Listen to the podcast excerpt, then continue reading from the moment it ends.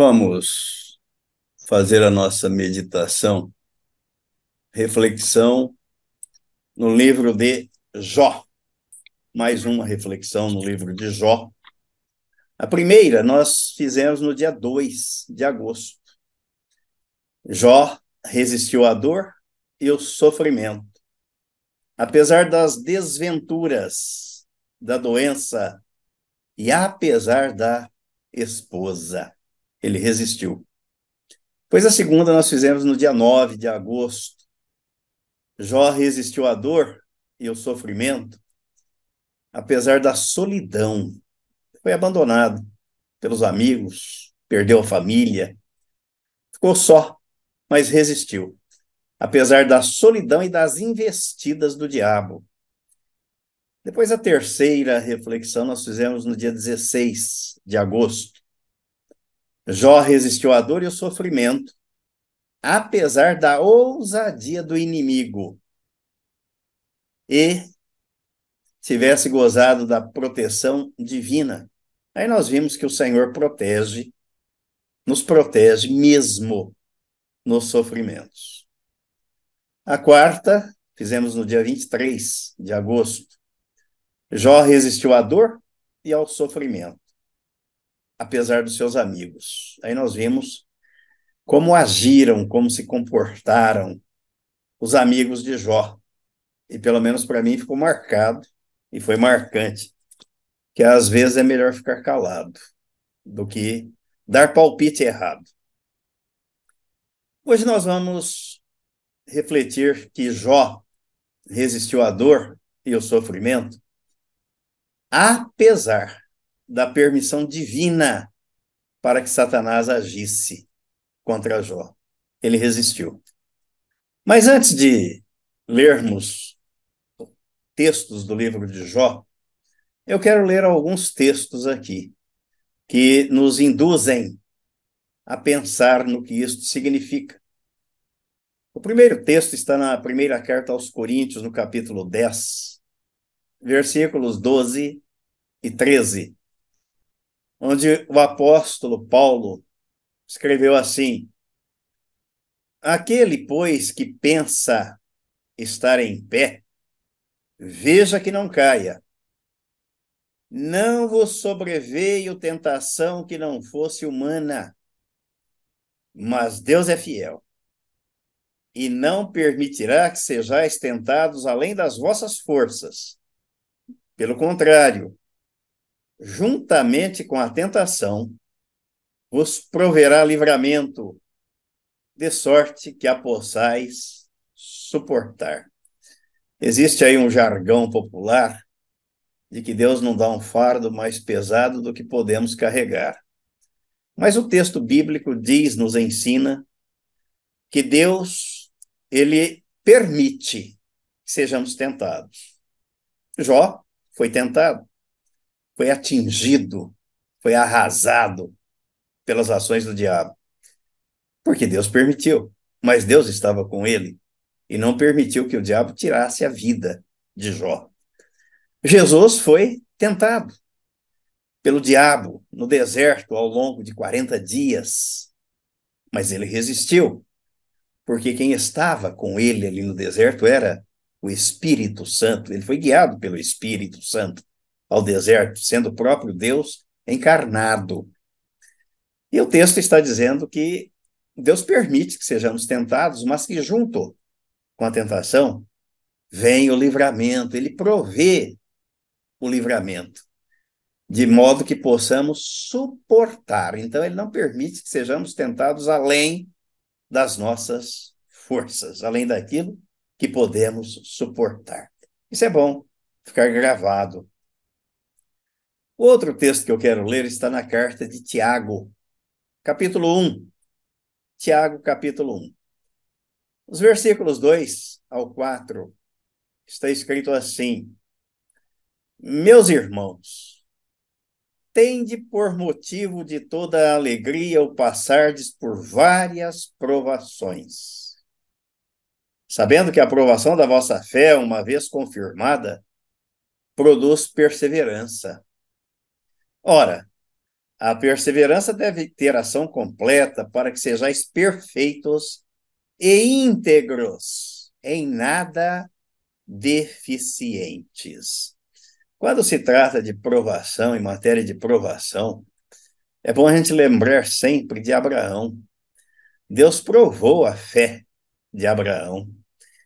E foram só 25 anos de prova da fé de Abraão para que Deus cumprisse a sua promessa. Mas ele cumpriu. Então, o texto bíblico da carta escrita por Tiago está dizendo que na hora das provações, quando somos provados, ao invés de tristeza, de amargura, de aborrecimento, nós devemos nos alegrar, porque o Senhor está nos provando. E ele diz que depois de aprovado, o versículo 12 desse, desse mesmo texto, Tiago capítulo 1, versículo 12, Bem-aventurado o homem que suporta com perseverança a aprovação, porque depois de ter sido aprovado, receberá a coroa da vida, a qual o Senhor prometeu aos que o amam.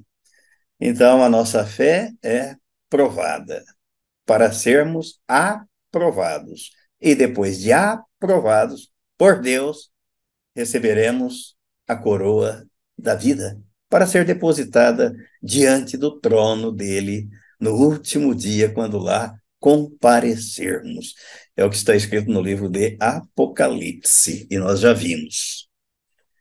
Bom, ninguém tinha conhecimento do que estava acontecendo fora do palco, nos bastidores do inferno, em relação a Jó.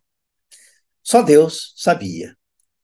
Nem a principal vítima, o próprio Jó, nem a sua mulher, nem os seus parentes, nem a vizinhança, nem os seus conhecidos, os seus antigos hóspedes, os seus servos e servas, nem aqueles rapazes que brincavam displicentemente nas ruas e nas praças, nem os miseráveis que Jó havia acolhido em tempo de fartura. Ninguém sabia. Menos ainda sabiam os acadêmicos presunçosos, seus amigos. Ninguém sabia nada sobre o profundo amor de Deus por Jó, das suas das duas provocações de Deus a Satanás, quando Deus desafia o diabo. Você conhece meu servo Jó? Não há homem temente a Deus, reto e íntegro como ele. Jó era reto, segundo a acusação do diabo, e ele rebate a Deus por uma questão de interesse, porque Deus dava tudo a ele. Jó e a, o poder sobrenatural de Deus contra as investidas do diabo, contra as posses, contra a família, contra a saúde. O mais ignorante, quem mais ignorava tudo isso, quem não sabia nada a respeito de tudo isso, era o próprio Jó, pois ele não sabia que a trama de Satanás, ele não sabia da permissão dada por Deus. Mas uma coisa ele tinha certeza, de que Deus estava no controle. Por isso ele não blasfemou contra Deus. Para mim, este episódio ficou marcado, marcante. Quando tudo vai bem, o diabo incita Deus contra o seu povo. E quando as coisas não vão bem, ele nos incita contra Deus. Disso não tenhamos dúvida. Por esta razão, mesmo sem entender nada do que estava acontecendo, e na certeza de que nada, nada estava fora do controle de Deus, Jó atribuía tudo ao Senhor. Como se pode ver nas declarações que vamos ler a seguir. Capítulo 1, versículos 20 ao 22. Então se levantou, Jó se levantou rasgou o seu manto, rapou a cabeça e lançou-se em terra e adorou. E disse: Nu saí do ventre de minha mãe e nu voltarei. O Senhor o deu e o Senhor o tomou. Bendito seja o nome do Senhor. Em tudo isto, Jó não pecou e nem atribuiu a Deus falta alguma. Agora vamos ver o lamento de Jó diante da aflição, diante do sofrimento. No capítulo 16, versículo a partir do versículo 7. Na verdade, as minhas forças estão exaustas. Tu, ó Deus, destruíste a minha família toda. Testemunha disto é que já me tornaste encarquilhado. A minha magreza já se levanta contra mim e me acusa cara a cara. Na sua ira, me despedaçou e tem animosidade contra mim. Contra mim rangeu os dentes, e como meu adversário, aguça os olhos. Homens abrem contra mim a boca, com desprezo me esbofeteiam, e contra mim todos se ajuntam. Deus me entrega ao ímpio, e nas mãos dos perversos me faz cair. Em paz eu vivia, porém ele me quebrantou. Pegou-me pelo pescoço e me despedaçou. Pôs-me por seu alvo. Cercam-me as suas flechas, atravessa-me os rins e não me poupa. E o meu fel derrama na terra. Fere-me com ferimento sobre ferimento. Arremete contra mim como um guerreiro. Aí no capítulo 19, versículo 6, a partir do versículo 6, ele diz: Sabei que Deus, sabei agora que Deus é que me oprimiu e com a sua rede me cercou.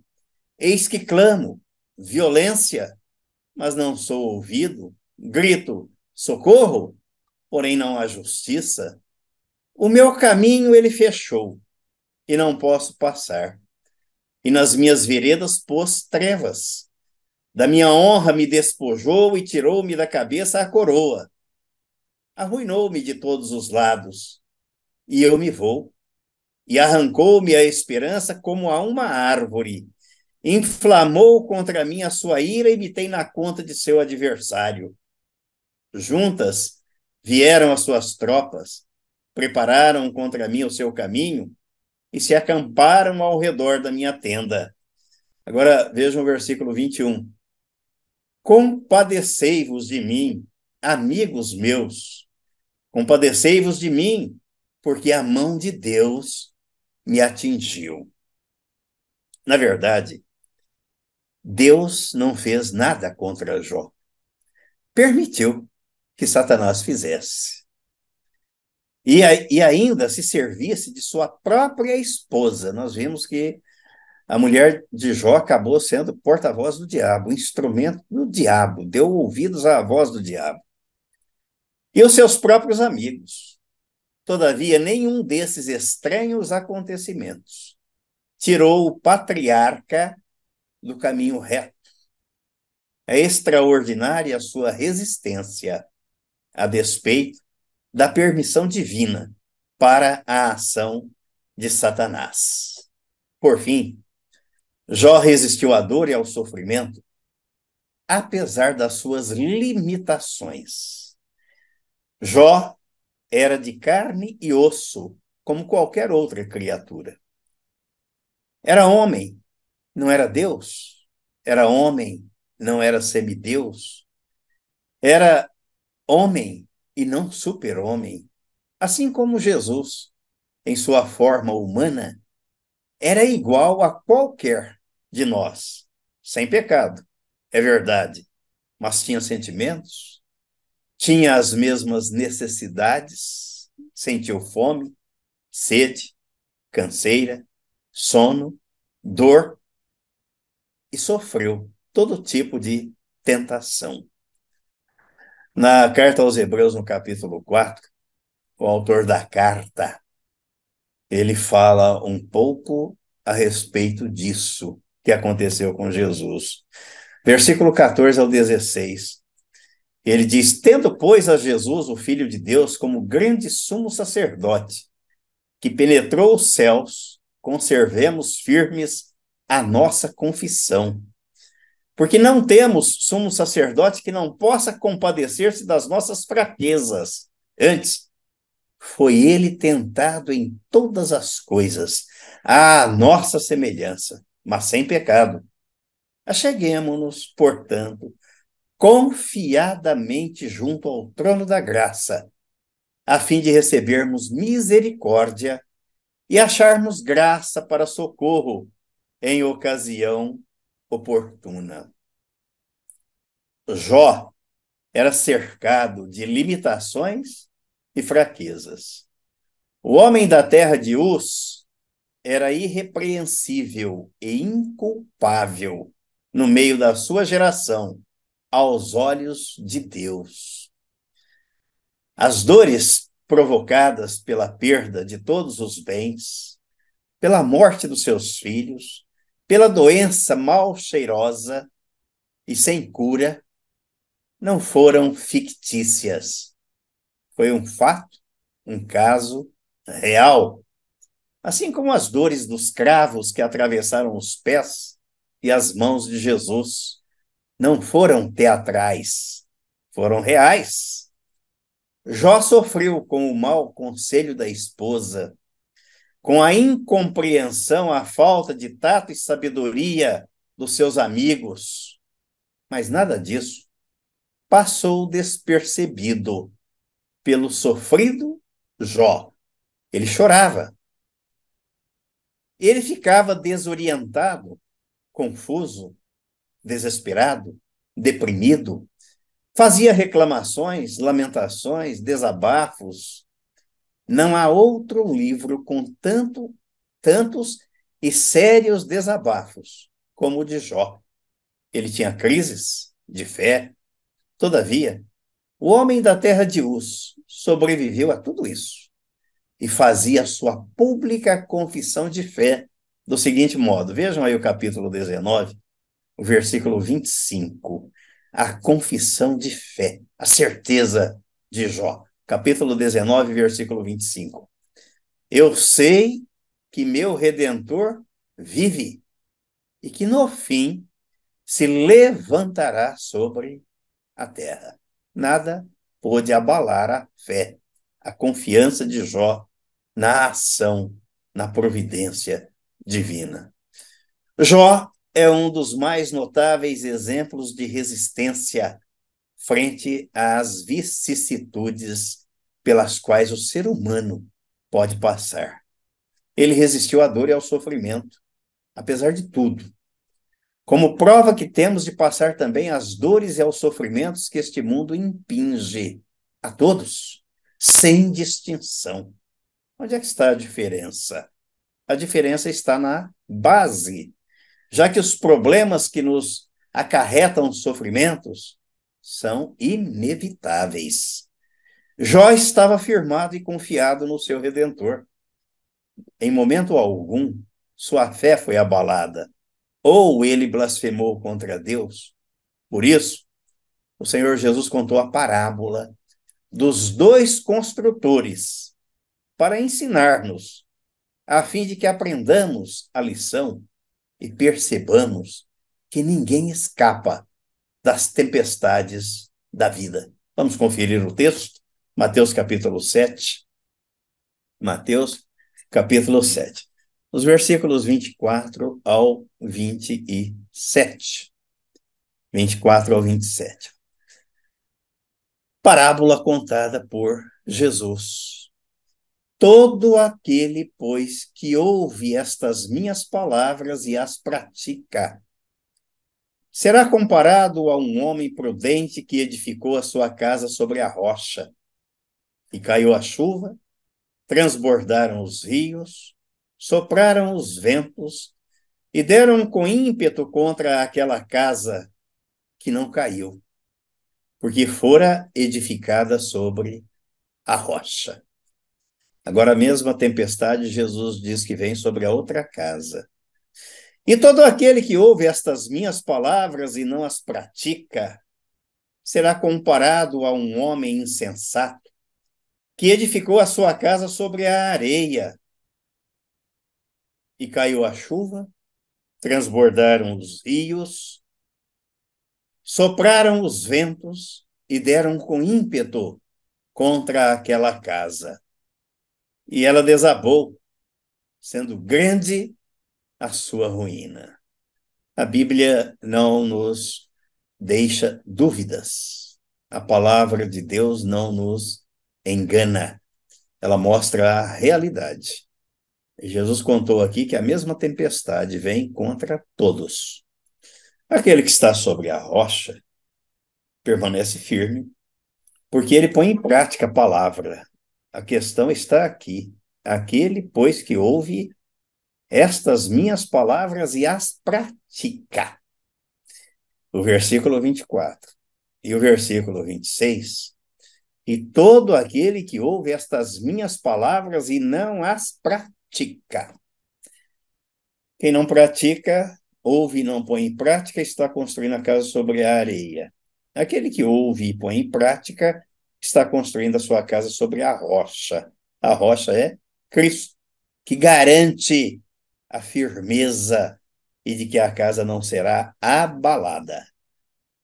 Aquele que ouve não põe em prática, e acredito que na nossa vida nós estamos precisando, precisando mais de pôr em prática aquilo que ouvimos do que de ouvir, porque ouvimos tanto, mas pomos tão pouco em prática, aí a tempestade vem. E se nós não tivermos praticando o que está escrito na palavra, Jesus disse aqui que a ruína será grande.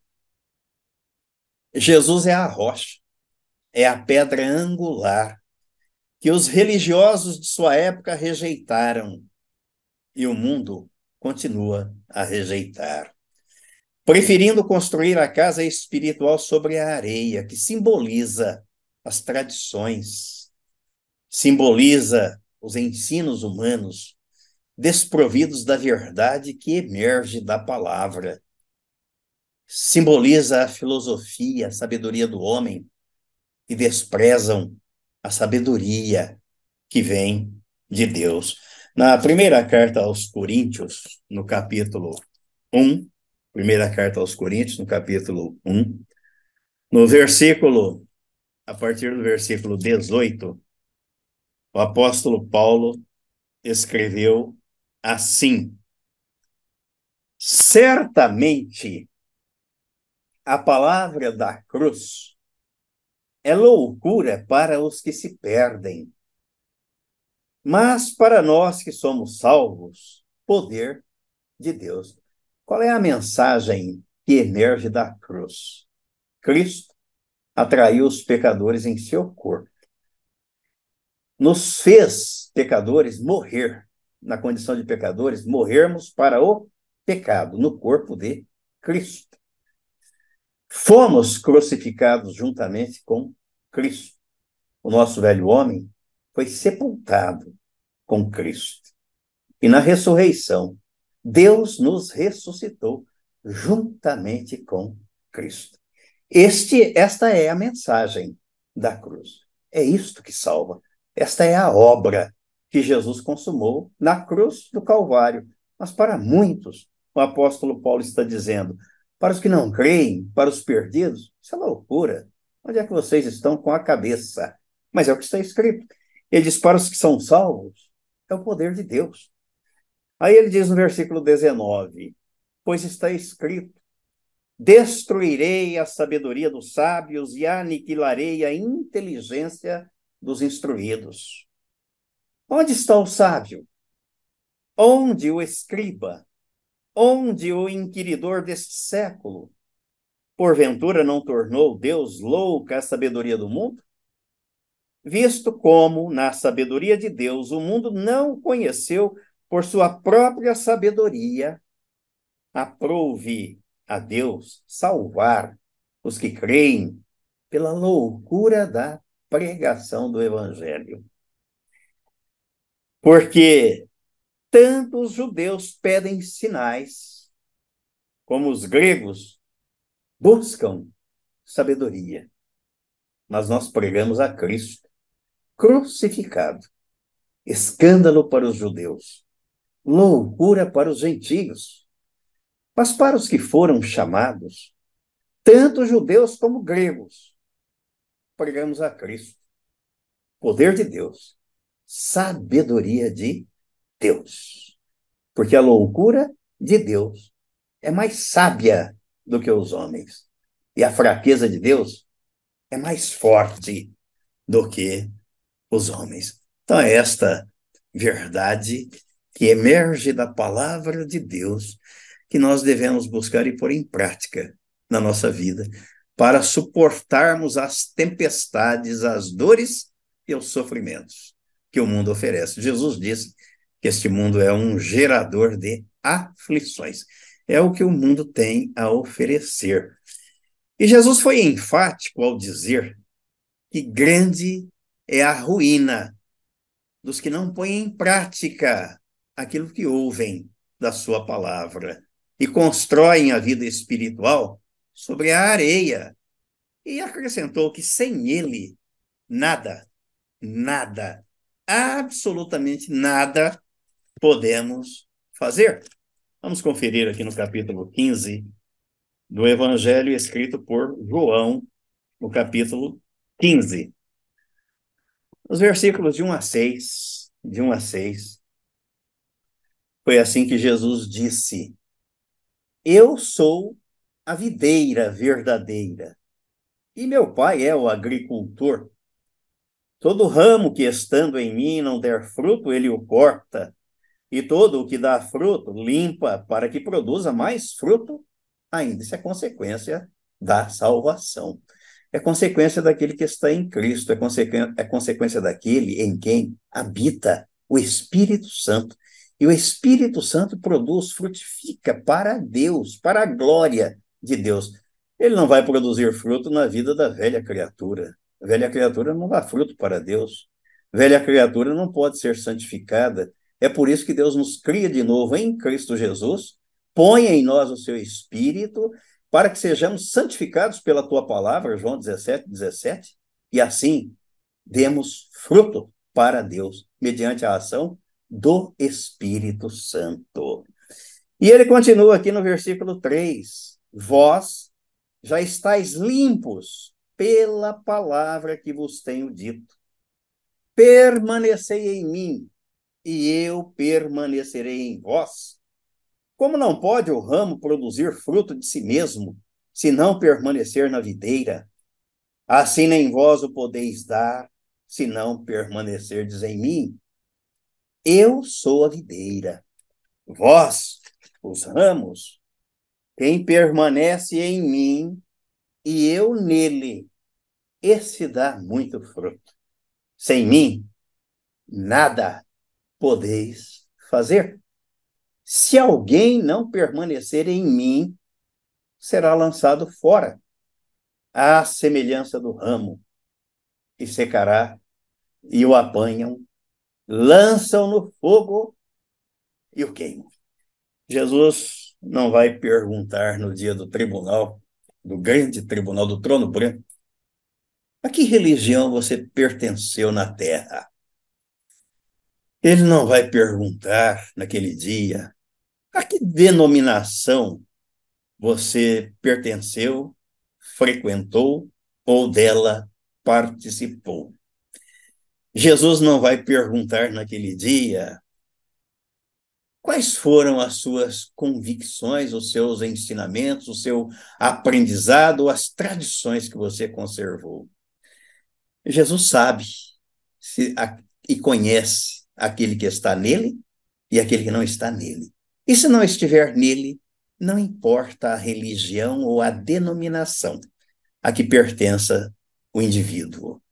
Ele está dizendo bem claro: se alguém não estiver em mim, será lançado fora. Então, a nossa convicção, a nossa consciência, a nossa visão deve ser essa. Estou em Cristo, Cristo vive em mim, pelo novo nascimento, ou não importa a religião e a igreja e a denominação, serei lançado fora.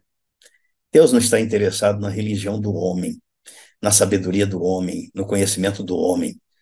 Ele está interessado se você crê, creu na obra consumada por Jesus na cruz do Calvário.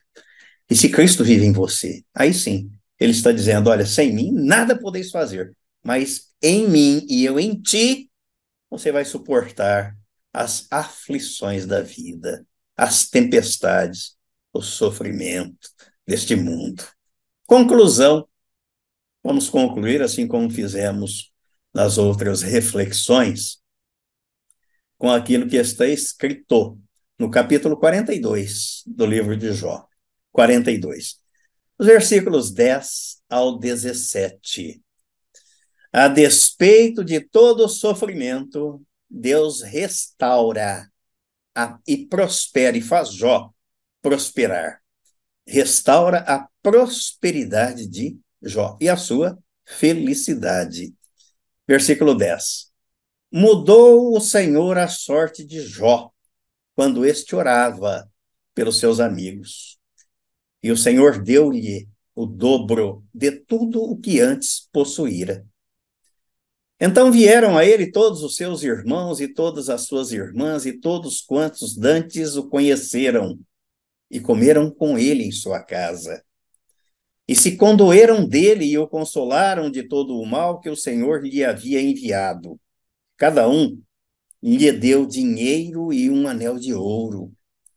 Assim abençoou o Senhor o último estado de Jó, mais do que o primeiro, porque veio a ter 14 mil ovelhas, seis mil camelos, mil juntas de bois e mil jumentas. Também teve outros sete filhos e três filhas. Chamou o nome da primeira Gemima, o da outra Quesia, o da terceira Queren, Rapuque, e em toda aquela região não se acharam mulheres tão formosas como as filhas de Jó. E seu pai lhes deu herança entre seus irmãos. Depois disto, viveu Jó 140 anos e viu a seus filhos e aos filhos de seus filhos até a quarta geração. Então morreu Jó, velho e farto de dias. Que coloquemos em prática aquilo que está escrito na palavra de Deus, para o nosso bem, para a nossa segurança, para a nossa resistência diante das turbulências da vida. E o Senhor Jesus continua a ser o timoneiro deste barco que nos faz navegar pelas águas revoltas do mar da vida. Amém? Amém e amém.